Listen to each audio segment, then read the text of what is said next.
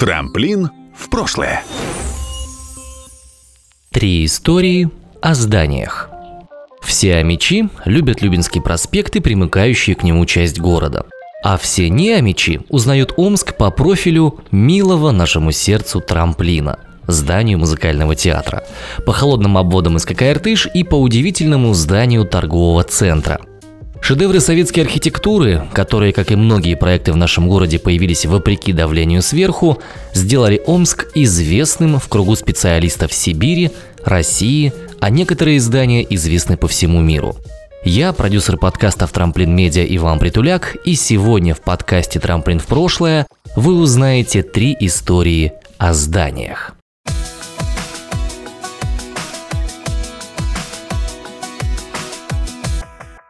История первая.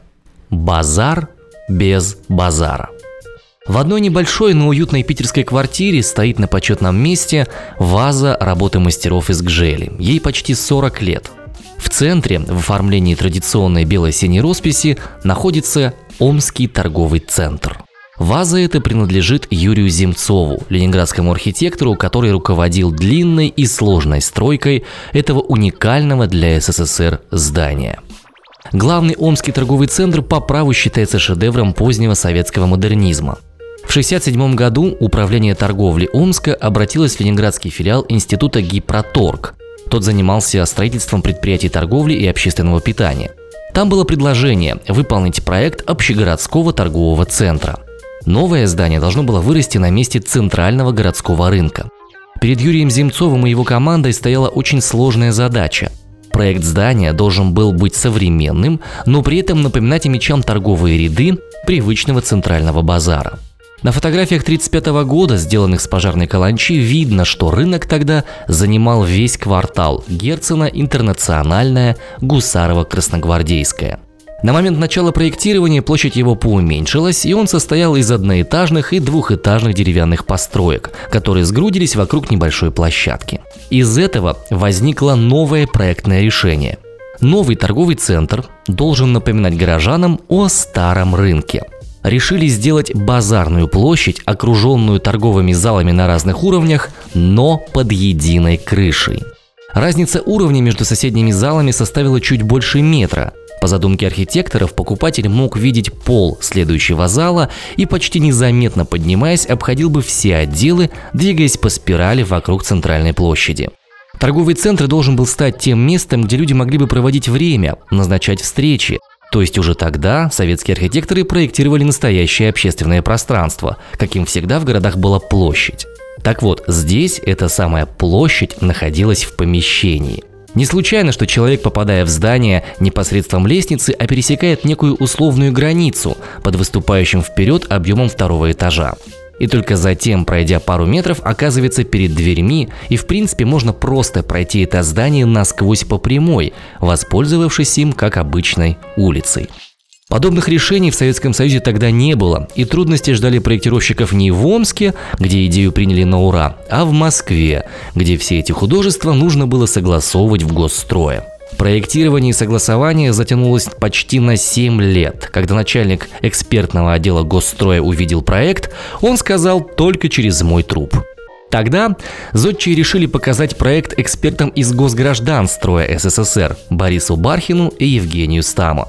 Мнение народных архитекторов оказалось прямо противоположным. Они не просто дали положительное заключение, а они отметили высокое архитектурное качество проекта. Вот после этого мнения эксперты госстроя согласились о том, что здание надо бы сделать. Почти все архитектурные и конструктивные решения, которые определили образ ТЦ Омский, не имели аналогов в Советском Союзе. Центральное пространство должно было освещаться дневным светом, падающим с четырех сторон. Реализовать это решение инженерам было очень непросто. Ведь металлические перекрытия должны были повторять сложную форму плана и ступенчатым каскадом следовать за постепенным повышением окружающих объемов. Над конструкторскими решениями работали инженеры Ленинградского зонального института Олег Курбатов и Борис Миронков. Они, кстати, придумали уникальную двухпоясную вантовую систему для СКК «Юбилейный» в Питере. Связь с традицией места дополняется наклоном панели наружных стен, которые вызывают отдаленные ассоциации со старыми скатными кровлями павильона мясного и павильона хлебного. Создатели хотели, чтобы эти панели были белыми, но не крашенными, а из специального белого бетона, технологию изготовления которого получили от одного из московских заводов. Для отливки панелей на Омском заводе ЖБИ была налажена отдельная линия и изготовлены специальные формы с внутренней поверхностью из нержавейки, чтобы избежать появления ржавчины. Цветовое решение фасадов построили на контрасте белых панелей и красного кирпича. С кирпичом, кстати, еще одна интересная история. Нужный кирпич нашли только в Цессисе, маленьком латвийском городке. Управление торговли Омска смогли договориться о том, чтобы этот кирпич поставили в Омск. Это было нелегко и уж точно не дешево. Стоимость стройки росла, смету пришлось два раза переутверждать в Госстрое РСФСР и Госгражданстроя, такой дорогой проект вряд ли удалось воплотить без заинтересованности и деятельного участия городской власти. Только 23 апреля 1984 года, то есть почти спустя 10 лет после появления идеи, торговый центр Омский открыл двери для покупателей. Главной достопримечательностью здания стала эскалаторная лестница.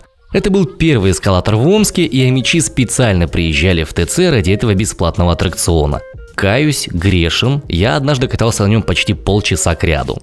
По воспоминаниям горожан, за 10 минут до открытия универмага все продавцы собирались в центральном зале и делали производственную гимнастику на глазах у первых посетителей, которые наблюдали за всем за этим через стеклянные двери. Я думаю, что многие слушатели помнят легендарный молочный коктейль, который продавали в кафетерии под эскалатором. Через два года после открытия ТЦ, в 86-м, Юрий Земцов, архитектор здания, после долгих лет критики, был удостоен Госпремии РСФСР за этот же самый объект – а еще через год, в 87-м, министр торговли Кондрат Терех на базе ТЦ Омский провел семинар с участием всех министров союзных и автономных республик, начальников управления торговли краев и областей, таким образом объявив де-факто, что торговый центр Омский был образцово-показательным предприятием торговли.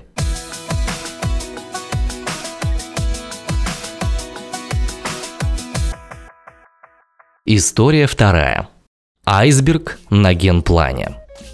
В начале 1975 года председатель Совета министров СССР Алексей Косыгин подписал постановление о том, что в Омске необходимо построить крытый каток на 5800 зрителей. Это был типовой проект. Его тиражировали в разных городах СССР. Такой каток был и в Минске, и в Челябинске, и еще где только не был. Главный архитектор Омск граждан проекта Михаил Хахаев решил тогда посмотреть, как этот проект реализовывали в других городах. Сперва он поехал в Минск, где подобный проект построили еще в 1966 году, и, судя по всему, нашел его весьма неудовлетворительным, потому что по приезду он объявил «будем делать свой, уникальный». Довольно быстро Хахаеву удалось собрать команду из семи молодых архитекторов, многие из них еще недавно были студентами. В итоге в апреле 75-го ТЗ утвердили в Москве, и закипела работа. Молодая энергия архитекторов, помноженная на боевой задор градостроителей, с одной стороны помогала, а с другой мешала в реализации этого проекта. Сперва довольно долго выбирали место для застройки. Ждали, пока снесут около 100 домов частного сектора и расселят их жильцов на Московку или побережье. Архитекторы обозначили несколько реально сложных задач. Во-первых, облик здания должен был быть объемным и динамичным. Издалека он должен был напоминать застывшую глыбу льда. Конструкторы же, в свою очередь, настаивали на том, что фасад надо приподнять. И из-за этого первый проект изменили, чтобы сама конструкция была прочной. Были и серьезные технологические сложности. Чтобы поддерживать на катке минусовую температуру, за зданием комплекса построили специальную градирню, которая обслуживала хоккейную коробку. Очень долго молодые архитекторы бились над вопросом облицовки. Обычная штукатурка для этих целей вообще не годилась. Тогда Михаил Хахаев сам нарисовал эскиз структурной плитки и ее по индивидуальному заказу изготовили на железобетонном заводе. Как мы видим, железобетонные заводы не чужды прекрасного, по крайней мере в нашем городе. А вот за мрамором для колонн пришлось ехать аж в Саянск. Стройка началась в 76-м и, по иронии судьбы, замерзла на пресловутые 7 лет из-за Московской Олимпиады вплоть до 1983 года.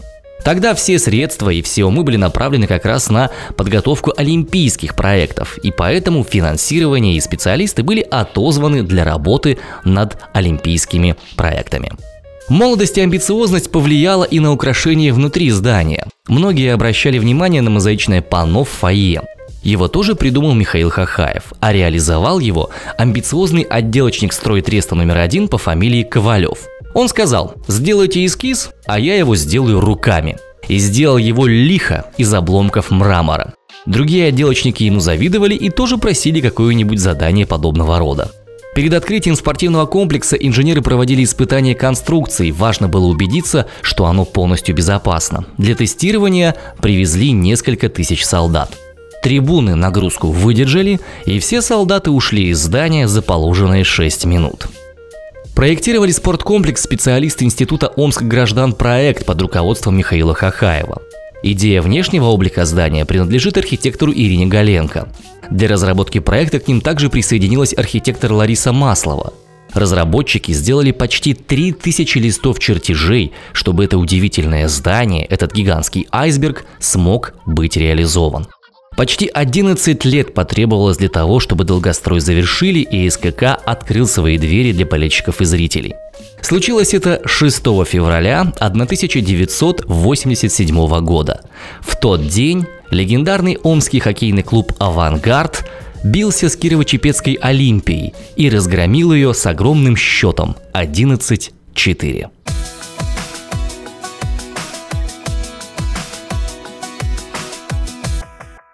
История третья. Алые паруса трамплина.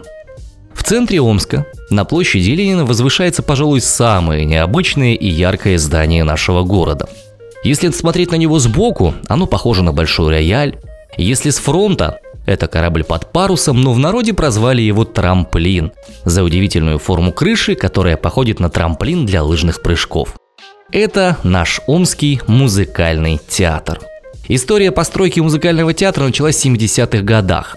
Назревал вопрос о том, что нужно делать новое здание для Омского театра мускомедии. В те времена он находился на перекрестке улиц Ленина и Чкалова и постепенно становился маловатым для зрителей и актерской братьи. Проект нового театрального здания на 1200 мест разработали в 1969 году в НИИ зрелищных зданий и спортивных сооружений имени Мезенцева. Его авторы – московские архитекторы Лурье и Стужин. Институт занимался проектированием театров для самых разных городов. От Брянска до Находки, от Якутска до Ашхабада. Так вот, одним из авторов проекта является супруга известного актера Александра Ширвинта Наталья Белоусова. Работая над проектом здания, Наталья думала не только о зрителях, но и об актерах. Например, она настаивала на том, чтобы помещение, в котором актеры ждут выхода на сцену, было просторным. Со слов супруга она знала, как за кулисами бывает слишком тесно. И именно она предусмотрела нововведение, которое было тогда не во всех театрах Москвы. Душевую в каждой гримерке. От лица всех актеров музыкального и иных театров Омска огромное спасибо. Мало кто знает, что для воплощения в жизнь задуманного облика было потрачено очень много усилий, и в какой-то момент проект оказался под угрозой. Связано это с тем, что в строительстве здания было использовано вантовое покрытие, такие специальные тросы для крепления висячих конструкций. Так вот, это покрытие перекрывало весь театр и по плавной кривой спускается от задней стены к главному фасаду здания. Это была новая конструктивная система, которая позволяла сделать динамические и островыразительные архитектурные формы театров возможными. Стройка шла непросто, ее замораживали на несколько лет, и от идеи вантового покрытия, увы, пришлось отказаться. Не до конца, она реализована на 70%, но оставшиеся 30 так и не получилось воплотить в жизнь. Театр оснастили самым современным техническим оборудованием для 80-х. Подвижная конструкция сцены, вращающееся кольцо и вращающийся круг, причем вращаться они могут как в одну сторону, так и в разные. Там была свежая акустическая и световая аппаратура и, конечно же, передовые инженерные устройства. Внутри для отделки использовали различные материалы – камень, металл, дерево, гипс, стекло, ткань. И из-за контраста и гармонии их фактур достигалась полнота цвета, рисунка и формы. Огромные металлические светильники чаши ритмически расставили на постаментах в фойе, и такие же поставили у портала театра. В характере их форм намек на преемственность театральных традиций, ведь их прообразами служат чаши факелы античности. В январе 1982 года театр, носивший имя Омского театра мускомедии, переехал в новое красивое здание – Вместе с пропиской поменялся и статус. Отныне на сцене мускомедии и оперетту объединили с оперой и балетом, и это позволило расширить репертуар. Торжественное открытие состоялось 29 января 1982 года премьерой оперы Тихона Хренникова «В бурю». Так вот, вернемся к трамплину. Тот самый трамплин на крыше изначально по задумке авторов был серебристым, но после ремонта в 2000-х стал терракотовым. И если раньше здание было больше похоже на реальный зимний заснеженный трамплин, то теперь его образ дополнился аллюзиями на алые паруса. Всех наверняка интересует, а что же именно находится в этом самом трамплине. Здесь ответ довольно прост. На нижнюю его часть крепятся так называемые колосники, то место, куда поднимаются и опускаются декорации со сцены, а под самой крышей, в самой верхней точке, находится огромный покрасочный цех. Ведь для того, чтобы раскрасить задник для одного спектакля в музыкальном театре, может потребоваться огромное количество человека часов и огромные площади, чтобы просто разложить этот задник на полу. Вот такое сверху донизу творческое здание – наш музыкальный трамплин. Продукция «Трамплин Медиа».